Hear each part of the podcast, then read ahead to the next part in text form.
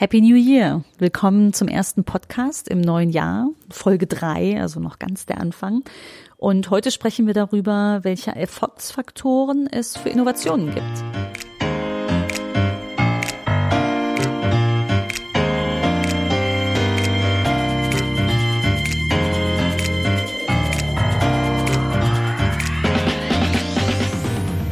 Herzlich willkommen im Podcast Chancendenken, wie wir in der digitalen Welt leben wollen. Ich bin Andera Gadeib, Autorin, Digitalunternehmerin und Online-Enthusiastin. Meine Passion ist es, die Zukunft zu gestalten, und zwar digital wie analog. Immer für den Menschen. Wenn du auch Spaß daran hast und wissen willst, wie du das anpacken kannst, dann hör hier rein.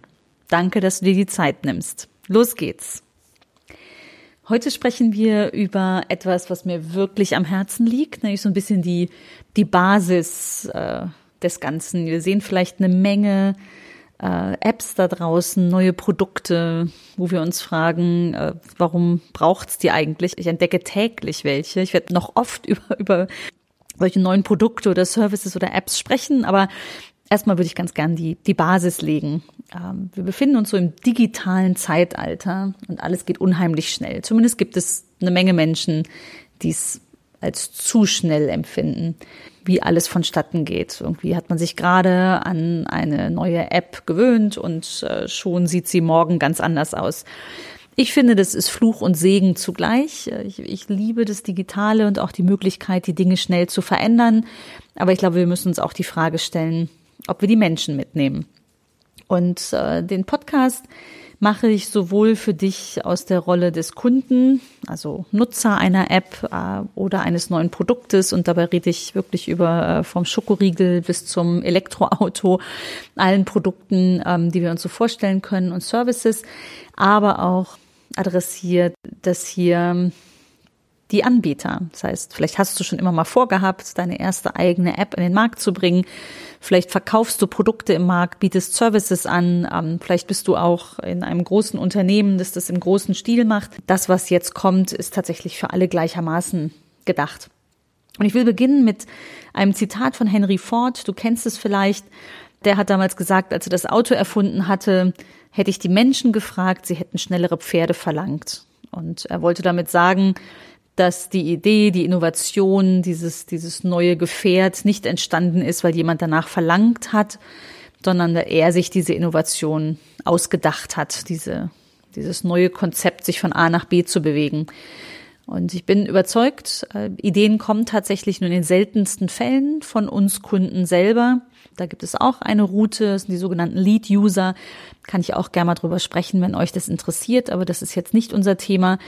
Aber bei jedem einzelnen neuen Produkt oder jedem neuen Service muss aus den Schuhen des Kunden heraus äh, gedacht werden. Und das ist allzu selten der Fall oder könnte zumindest sehr viel öfter der Fall sein, denn die Kundenperspektive entscheidet darüber, ob eine Innovation erfolgreich ist oder nicht. Also ob etwas uns anspricht, wenn es in den Markt kommt und äh, wir es dann kaufen und wieder kaufen, unseren Freunden empfehlen, eine App irgendwann zum täglichen Leben dazugehört, wie morgens die Tasse Kaffee oder das Handy überhaupt, was wir in der Hosentasche tragen.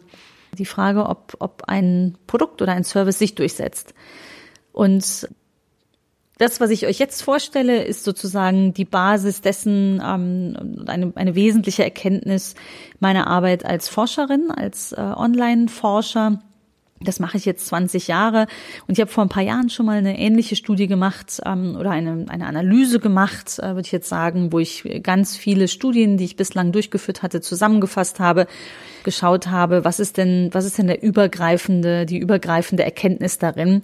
Und äh, das habe ich jetzt kürzlich nochmal gemacht mit meinem Team, nämlich bei der Suche nach den Erfolgsfaktoren für Innovationen. Und das im digitalen Zeitalter, weil in der Geschwindigkeit zu reagieren, du hast gerade ein, ein neues äh, Produkt wahrgenommen, schon bieten sich zwei bis zwölf weitere an. Die Frage, wem vertraue ich, äh, mit, mit welcher App, mit welchem Produkt verbringe ich meine Zeit, wo äh, gebe ich Geld aus und unterstütze das, Das ist, glaube ich, sehr fundamental und man kann tatsächlich sehr früh in der Ideenphase schon die Weichen stellen. Man erkennt nämlich tatsächlich sehr früh, ob etwas Potenzial hat oder nicht und das aus den Schuhen des Kunden herausgedacht. Äh, das tue ich immer forscherisch. Ich mache Online-Forschung seit 20 Jahren und äh, das, was ich dir jetzt einmal als die 4W-Formel mitgeben möchte, ist ein Wegweiser, den man wirklich sofort einsetzen kann, um zu entscheiden, wie gehe ich ein neues Produkt an oder einen neuen Service, den ich vielleicht starten möchte oder auch aus der Kundenperspektive, wie nehme ich das denn eigentlich wahr? Also wenn du das nächste Mal durch den Supermarkt, durch den Drogeriemarkt gehst oder durch den App Store, dir die Frage stellst, ja, wie ist denn das eigentlich bei dem Angebot, was ich jetzt hier wahrnehme? Und das Ganze ist gedacht im KISS-Prinzip, also K-I-S-S. Wenn du Entwickler bist, also Programmierer, dann kennst du das. KISS steht für Keep It Simple Stupid, also halte es so einfach wie möglich. Denn ich glaube, ich glaube, es gilt für alles im Leben, ehrlich gesagt. Und bei der Datenanalyse umso mehr, das so, so sehr runterzubrechen auf das Wichtigste, worauf es wirklich ankommt, ist elementar. Und das ist das KISS-Prinzip. Und so einfach wie möglich bei den Erfolgsfaktoren für Innovation heißt, dass genau vier Faktoren die entscheidenden waren, auf die es ankommt, wenn etwas Neues entsteht. Und zwar sind es die vier, erstens, was, der relevante Nutzen. Das ist ein Faktor, den ich tatsächlich vorher schon mal gefunden hatte und der sich hier auch wieder zeigt. Das heißt, wie relevant ist eigentlich der, das Produkt oder der Service, der mir da angeboten wird? Dann wer, welche Marke steht dahinter? Wann, zu welchem Zeitpunkt ist sie im Markt? Und warum? Begeisterung im Kundenfeedback. Das möchte ich jetzt einmal anhand von einem Beispiel auch erläutern, was das heißt, diese 4W-Formel, also das Was, Wer, Wann, Warum. Vielleicht noch kurz zum Hintergrund. Wie sind diese Daten entstanden oder diese Ergebnisse zustande gekommen? Unglaublich viele, viele Interviews, die ich über die letzten 20 Jahre durchgeführt habe ähm, in äh, gut 20 Ländern, also es ist in verschiedenen Ländern der Welt, schauen wir jetzt drauf, und ähm, sind insgesamt 8000 Innovationen in ganz vielen verschiedenen Märkten. Also da ist tatsächlich ein Elektroauto genauso dabei wie ein Schokoriegel, ein, ein Duschbad oder auch eine App äh, beispielsweise. Also wirklich sehr diverse Innovationen eigentlich die rund um das tägliche Leben, was uns so begegnet von morgens bis abends, ist damit reingeflossen. Das ist eine vollständig anonyme Analyse, also weder sind äh, Kundendaten ähm, dort noch drin. Also unsere Befragten sind anonymisiert, aber auch unsere Kunden sind dort nicht mehr enthalten. So, zusammengefasst diese vier Faktoren als Ergebnis. Und jetzt will ich euch einmal erklären, was das denn heißt. Wir nehmen als Beispiel ein öffentliches Projekt, davon darf ich sprechen. Wir machen eine Menge Forschung, auch eine Menge privatwirtschaftlich für Unternehmen, davon darf ich natürlich nichts sagen und werde ich auch nie. Aber die öffentlichen Projekte sind wunderbar geeignet, davon zu erzählen. Äh, sie sind auch dazu gedacht, dass jeder daran teilhaben kann. Und hier geht es um ein sehr zukunftsgerichtetes äh, Mobilitätskonzept, nämlich den autonomen Bus. Also die Frage oder die Vorstellung, dass wir im Jahr 2050, also ich glaube, die vollständige Autonomie ist tatsächlich noch sehr weit entfernt, Teilautonomie ist schon sehr nah bis da sozusagen.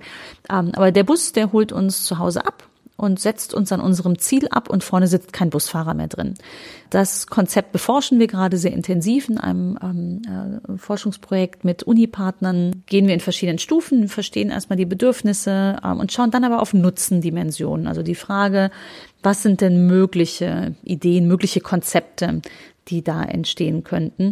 Eine Idee der Programmierer war, äh, super, ich äh, sehe im Kalender, dass jemand in einer Stunde einen Arzttermin hat, also schicke ich dem eine kurze Nachricht aus der App dieses autonomen Busses. Ne, ich kann ihn natürlich per App buchen, vielleicht auch anrufen, aber nehmen wir jetzt mal die App. Und dann schicke ich dem eine Nachricht, in einer Stunde hast du einen Arzttermin, du brauchst da 15 Minuten hin, soll der Bus dich in 30 Minuten abholen. Also ohne, dass man irgendwas gemacht hat und selbst tätig geworden ist, Zugriff auf den Kalender und Vorschlag dass der Bus kommt. Und das war tatsächlich eine dieser Konzeptideen, die wurden super klar abgelehnt. Die waren in der unteren Rangliste äh, unter den letzten drei Varianten äh, von 30 insgesamt, die niedrigsten 10 Prozent. Weil die Menschen gesagt haben, äh, nee, ich will nicht, dass so ein Bus auf meinen Kalender zugreift. Mal sagen, was? Relevanter Nutzen. Was genau ist der relevante Nutzen dieses autonomen Busses? Das ist vielleicht viel mehr, dass ich äh, pünktlich von A nach B komme, dass ich sicher von A nach B komme.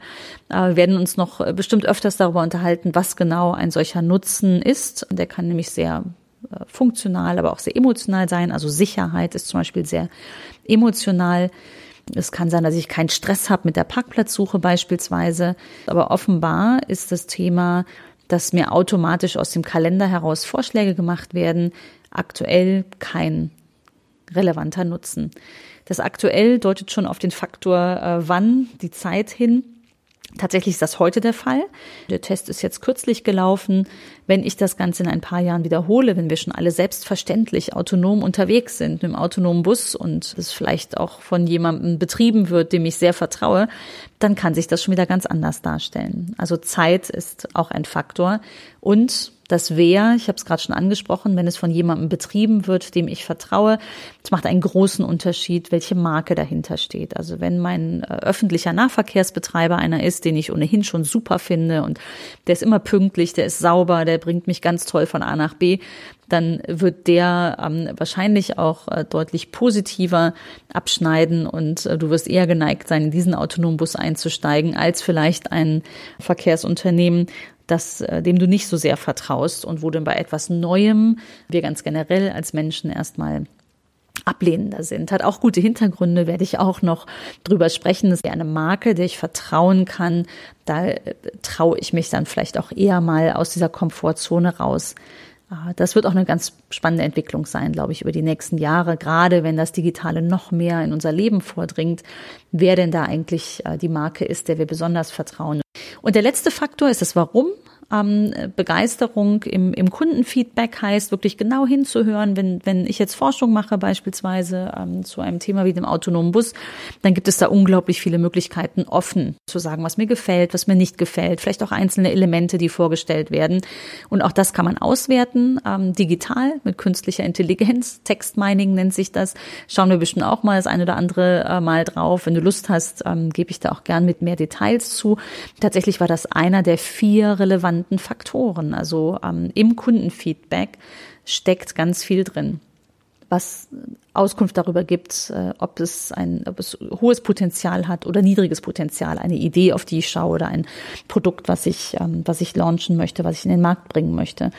Und das ist ganz spannend. Also es sind vier Faktoren, die ich jetzt herausgestellt habe, dass diese vier W-Formel, wie ich sie nenne, Jetzt denkst du vielleicht, vielleicht gab es nur diese, diese vier Fragen im Fragebogen. Nein, es gab über 30. Also typischerweise wird auch sowas wie Gesamtgefallen oder Kaufbereitschaft gefragt bei diesen Studien.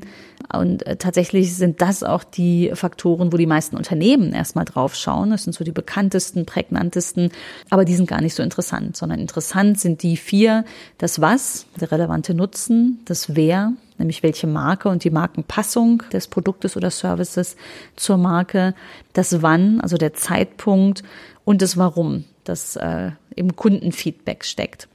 So viel in Kürze für heute.